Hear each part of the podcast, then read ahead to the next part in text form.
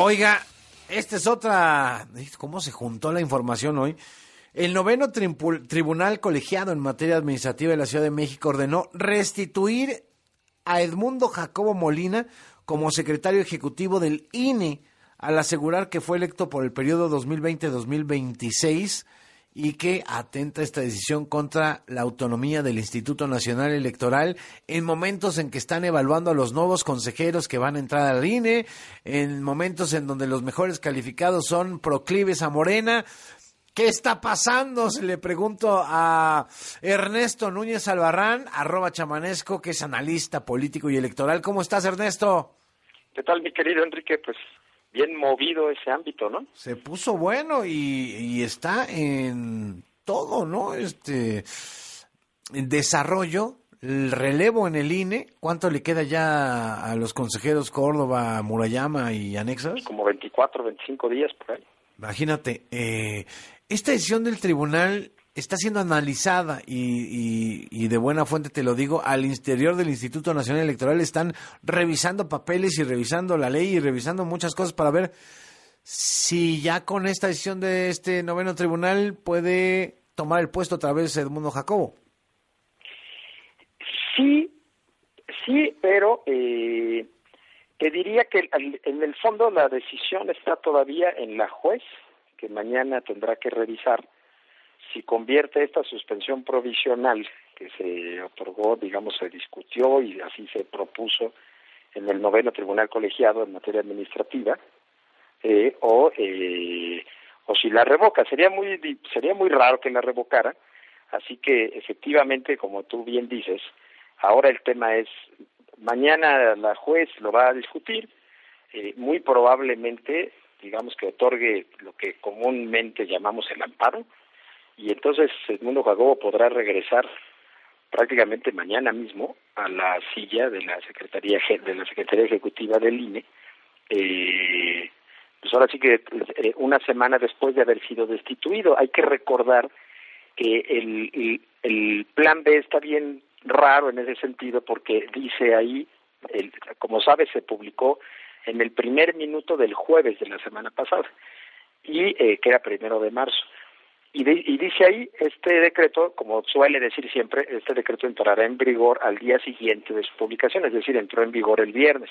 Sin embargo, el artículo 17 transitorio decía, dadas las nuevas características de la Secretaría Ejecutiva, la persona que actualmente ocupa el cargo, nomás les faltó poner ahí el mundo Jacobo, pero bueno, la persona que actualmente ocupa el cargo será cesada en el momento de la publicación, es decir, a la una de la mañana del el jueves, Edmundo Jacobo dejó de ser en automático secretario ejecutivo y el viernes pues vimos lo que vimos, este, se lo tomó protesta a un secretario ejecutivo interino y ahora una semana después probablemente mañana lo que estaríamos viendo sería eh, que vía el amparo regresaría eh, Edmundo Jacobo ahí. Y te diría una cosa que es muy importante Enrique está pendiente una acción que interpuso no Edmundo Jacobo en lo personal, sino el INE de manera institucional, que es un juicio electoral que se promovió el viernes, eh, que se promovió el mismo jueves y que del cual Janina, Janino Talora ya redactó un proyecto donde dice que sí se violó la autonomía del INE y que por lo tanto se le debería de restituir, nada más que este miércoles pasado en la sala superior del tribunal no lo pudo discutir, entiendo por una cuestión de tiempos, de que no se había circulado el proyecto con anticipación, qué sé yo, luego se filtró el proyecto y la Consejería Jurídica de la Presidencia está pidiendo que Yanino Palora se excuse, en fin, lo más seguro es que el miércoles, independientemente de esta resolución del Tribunal Administrativo, de, eh, bueno, del, colegiado que, que, se dio a conocer hoy, lo más seguro es que el próximo miércoles el Tribunal eh, falle respecto a este proyecto de Yanino Talora y el Tribunal podría,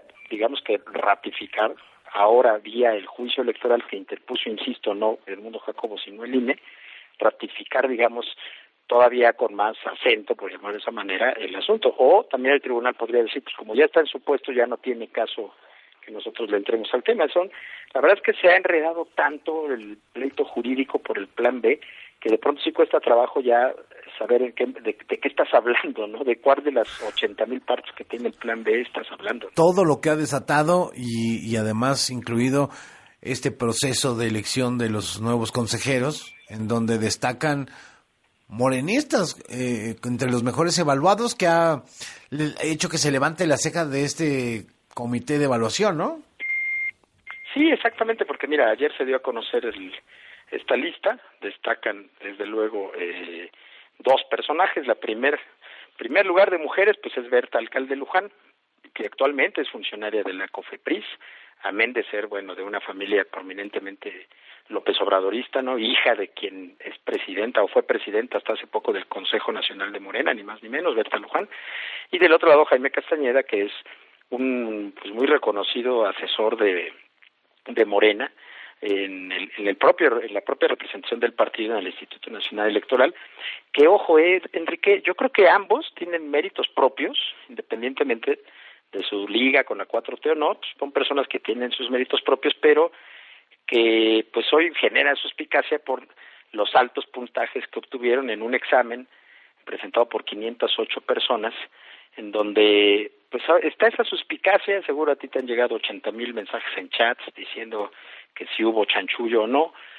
Eh, yo te diría que en, si tú revisas las listas de los 20 mujeres mejor calificadas y los 20 hombres mejor calificados, con eso armas un buen INE, te diría yo, ¿eh? con eso armarías cuatro buenos consejeros. ¿Por qué?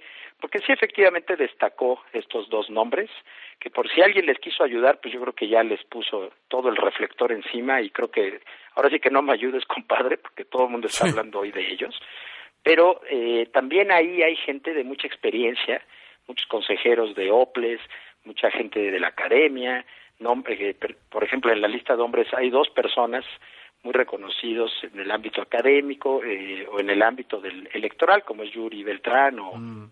como es el propio eh, Javier Aparicio, que ya la vez pasada, en el 2020, se quedaron a un paso de llegar, quedaron, estaban en las quintetas en esta selección final, al, al, a, a la mera hora no llegaron, pero digamos que hay hay un poco de todo ahí y, y creo que creo, que hay material digamos hay, al final a mí una cosa que me parece que es buena y que hay que destacar Enrique es que al final sí se animaron además de que hay muchos perfiles morenistas es cierto pero sí se animó mucha gente que es experta de lo electoral que ha dedicado muchos años de su vida a trabajar en el en, en este tema, ya sea en los institutos locales de los estados o en el propio IFE, INE, en el tribunal del Tribunal Superior hay muchísima gente. Entonces, creo que hay, hay, hay de dónde todavía faltan varias etapas de evaluación, pero hay varios perfiles con los que sí podrías, de donde sí podrían salir buenas consejeras y buenos consejeros. Bueno, pues estaremos viendo, Ernesto, faltan